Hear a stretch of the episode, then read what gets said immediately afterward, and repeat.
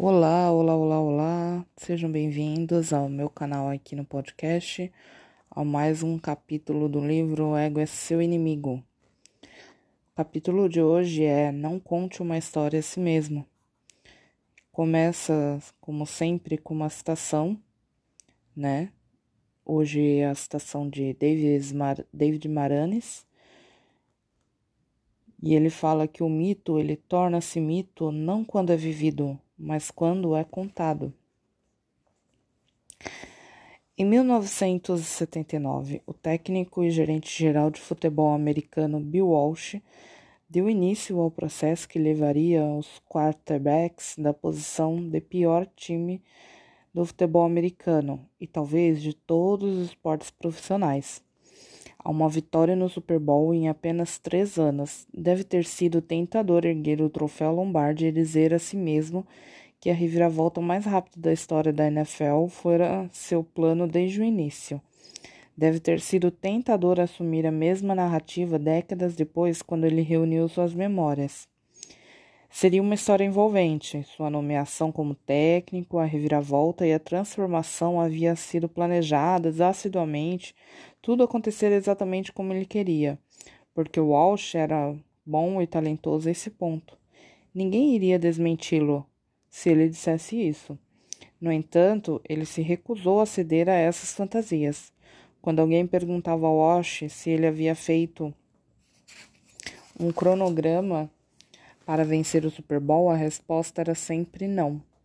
Porque quando se assume um time tão ruim, só um lunático pode ter esse tipo de ambição. Um ano antes de sua chegada, os Quarters terminavam, terminaram a temporada com duas vitórias e 14 derrotas. A organização estava desmoralizada, quebrada, fechada à convocação de jogadores e completamente acostumada à cultura da derrota. Na primeira temporada de Walsh, eles perderam mais 14 jogos. Ele quase pediu demissão na metade do seu segundo ano no time, porque não sabia se conseguiria fazer algo ali. Contudo, 24 meses após ter assumido e pouco mais de um ano depois de ter quase desistido, lá estava ali, ele, o gênio campeão do Super Bowl.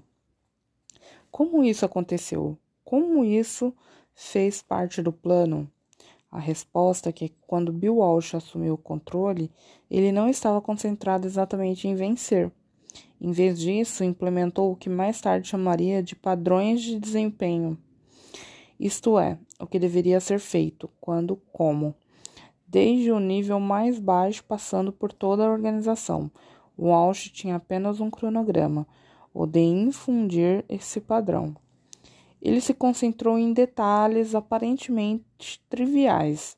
Os jogadores não podiam se sentar no campo de treino, os técnicos precisavam usar gravatas e a camisa por dentro da calça. Todo mundo precisava investir o máximo em esforço e comprometimento. O espírito esportivo era essencial. O vestiário deveria estar sempre arrumado e limpo. Era proibido fumar, brigar e usar palavrões. Os lançadores, quarterbacks, recebiam orientações sobre onde e como segurar a bola. Os homens da linha de defesa, linemen, treinavam separadamente uma série de 30 exercícios essenciais. As rotas de passe eram monitoradas e medidas centímetro por centímetro. A programação nos treinos era detalhada até os últimos minutos. Seria um erro pensar que se tratava de controle. O objetivo dos padrões de desempenho era incutir a excelência. Esses padrões aparentemente simples porém exigentes, tiveram mais efeitos do que uma visão grandiosa ou demonstração de poder. Aos olhos de Walsh, se os jogadores cuidassem bem dos detalhes, a pontuação seria um resultado natural. A vitória aconteceria. Walsh era forte e confiante o suficiente para saber que esses padrões, no final das contas, contribuíram para a vitória. Também tinha humildade para saber que não poderia prever quando a vitória aconteceria ela havia acontecido mais rápido do que acontecera para qualquer outro técnico na história? Bem, fora um golpe de sorte e não um resultado da visão esplêndida de Walsh. Aliás, em sua segunda temporada, um técnico se queixou para o proprietário do clube de que Walsh estava preso demais a detalhes e não tinha vitória como objetivo. Walsh demitiu o técnico por fazer fofoca. Estamos tão desesperados para acreditar que aqueles que têm grandes impérios queriam desde o início construí-los. Por quê? Para podermos ceder ao desejo de planejar o nosso para podermos receber todo o crédito pelo bem que por acaso geramos e pela, ou pelas riquezas a respeito que viermos a conquistar. A narrativa surge quando você olha para o caminho improvável que o levou ao sucesso e diz: Eu sempre soube. Isso, em vez de eu esperava, trabalhei. Isso, em vez de eu esperava, trabalhei e tive um golpe de sorte. Ou até, eu achava que isso poderia acontecer é claro que você não sabia o tempo todo. Ou se sabia, era mais esperança do que certeza. Mas quem quer que se lembrar o tempo todo de que duvidou de si mesmo? Criar histórias a partir de eventos passados é um impulso humano, também é perigoso e falso. A escrita de nossas próprias narrativas leva à arrogância. Isso transforma nossa vida em uma história e nos transforma em caricaturas, enquanto ainda temos de vivê-las. Como o autor Tobias Wolff escreveu em seu romance Meus Dias de Escritor, essas explicações e histórias acabam pavimentadas juntas mais tarde, mais ou menos de forma sincera, e depois de as histórias terem sido repetidas, elas recebem um, um distintivo da memória e bloqueiam todas as outras rotas de exploração. Bill Walsh compreendia que na realidade haviam sido os padrões de desempenhos, as coisas ilusoriamente pequenas, os responsáveis pela transformação e pela vitória do time. Mas isso é chato demais para as manchetes dos jornais. É por isso que ele os ignora quando o chamaram de o gênio. Aceitar o título e a história não teria sido uma gratificação pessoal inofensiva. Essas narrativas não mudam o passado, mas têm o poder de afetar negativamente nosso futuro. Seus jogadores não tardariam a demonstrar os riscos de deixar uma história subir a cabeça. Como a maioria de nós, eles queriam acreditar que sua vitória improvável ocorreria, ocorrera porque eram especiais. Nas duas temporadas que se seguiram ao seu primeiro Super Bowl, o time teve fracassos terríveis, em parte por causa da perigosa confiança que acompanha esse tipo de vitória. Perdendo 12 dos jogos, dos 22 jogos que disputaram, é isso o que acontece quando você se dá o crédito por forças que ainda não controla. É o que acontece quando uma pessoa pensa no que suas rápidas conquistas dizem sobre ela mesma e começa a reduzir o esforço e os padrões que levaram a elas. Só quando o time retornou inteiramente comprometido aos padrões de desempenho foi que voltou a ganhar mais três Super Bowls e nove campeonatos regionais em uma década. Apenas quando abandonaram as narrativas e se concentraram na tarefa que tinham foi que retomaram as vitórias de antes. E aqui está a segunda parte. Depois que você vence, todo mundo passa a apontar para você. O momento em que você chega no topo é aquele em que você menos pode se dar ao luxo de se entregar ao ego. Como os ricos, os riscos são muito altos, as margens para erros são muito menores. No mínimo, sua capacidade de ouvir, receber feedback, melhorar e crescer é mais importante do que nunca. Fatos são melhores do que histórias e imagens. O financista do século XX, Bernard Baruch, tinha uma ótima frase: Não tente comprar na baixa e vender na alta. Ninguém consegue fazer isso, exceto os mentirosos. Isso é, comentários das pessoas sobre os que estão fazendo no mercado raramente são confiáveis. Jeff Bezos, fundador da Amazon, já falou sobre essa tentação. Ele gosta de lembrar a si mesmo que não houve um momento ahá para seu gigante de bilhões de dólares. Não importa o que leia em seus próprios clippings da imprensa. Fundar uma empresa, ganhar dinheiro no mercado financeiro ou desenvolver uma ideia é algo caótico. Reduzir uma dessas coisas a uma narrativa cria uma clareza que nunca existiu nem nunca existirá.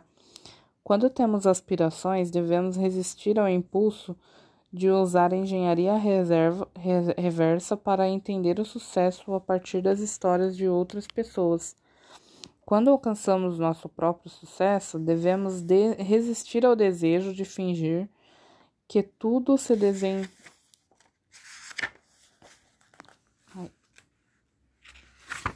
se desenrolou exatamente como planejado. Não houve nenhuma narrativa grandiosa.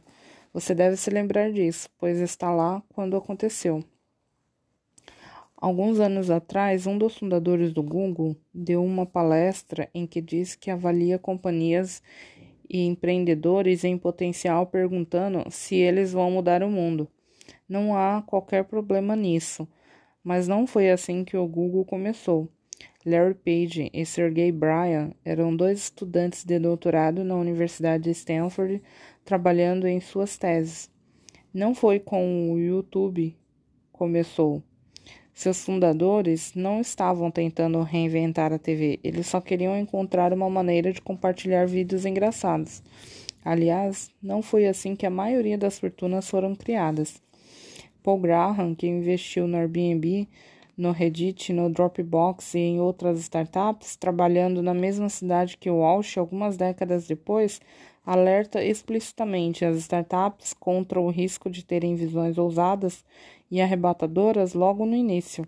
É claro que, como capitalista, ele quer fundar empresas capazes de provar mudanças massivas nas indústrias e no mundo, pois é aí que mora o dinheiro. Quer que eles tenham ideias assustadoramente ambiciosas, mas explica. O caminho para fazer coisas realmente importantes parece ser começar com coisas que aparentemente são pequenas, o que ele está dizendo é que não podemos fazer um ataque frontal confiando no ego. Em vez disso, devemos começar com uma aposta pequena e aumentar ao pouco nossas ambições. Seu outro conselho famoso: mantenha sua personalidade pequena. Também se encaixa bem aqui. Que o foco seja o trabalho e os princípios por trás dele, e não uma visão gloriosa que se encaixe em uma boa manchete. Napoleão mandou gravar as palavras ao destino na aliança de casamento que deu à esposa. Foi no destino que ele sempre acreditou. Era com base nele que justificava suas ideias mais ousadas e ambiciosas. Também foi por isso que ele deu vários passos maiores do que, a, do que as pernas, até encontrar seu verdadeiro destino: divórcio, exílio, derrota e infâmia. Um grande destino, como Sêneca nos lembra, é uma grande escravidão. Corremos um risco real ao acreditarmos quando as pessoas usam a palavra gênio, e é ainda mais perigoso quando deixamos a arrogância nos dizer que somos gênios. O mesmo se aplica ao rótulo que acompanha uma carreira. De repente, você é um cineasta, escritor, investidor, empreendedor ou executivo por causa de uma realização? Esses rótulos nos colocam em conflito não apenas com a realidade, mas com a própria estratégia que nos permitiu o sucesso. Nessa posição, podemos pensar que o sucesso futuro não passa da próxima etapa natural da história, quando na verdade ele está enraizado no trabalho, na criatividade, na persistência e na sorte. O Google, ao se alienar-se na, nas próprias raízes, trocando visão confusa e potencial por proezas científicas e tecnológicas, sem dúvida não tardará a tropeçar. Na verdade, os fracassos públicos de projetos como o Google Glass e o Google Plus pode ser uma evidência de que isso já está acontecendo. E eles não estão sozinhos. Com frequência, artistas que acreditam que a inspiração ou a dor alimentam sua arte que criam uma imagem em torno disso, e não do trabalho e do esforço honesto, acabarão no fundo de uma garrafa ou na ponta de uma agulha. O mesmo se aplica a nós, não importa o que façamos. Em vez de fingir que estamos vivendo alguma grande história, devemos continuar concentrados na execução e em executar com excelência. Precisamos nos afastar do ouro de tolo e continuar trabalhando naquilo que nos alçou até ali, pois essa é a única coisa que vai manter o que foi conquistado até esse ponto. É isso, pessoal, e aqui termina mais um capítulo do livro. E agora a produção toca a vinheta aí, vamos para os comentários.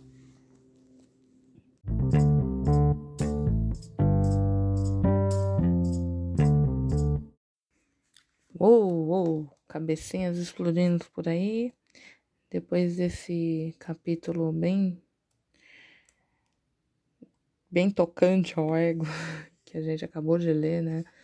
A gente fica como reflexão aqui, né? Que é, as histórias que a gente conta pra gente mesmo são as que vão definir, né? Que caminho que a gente vai tomar, qual direção a gente vai ir.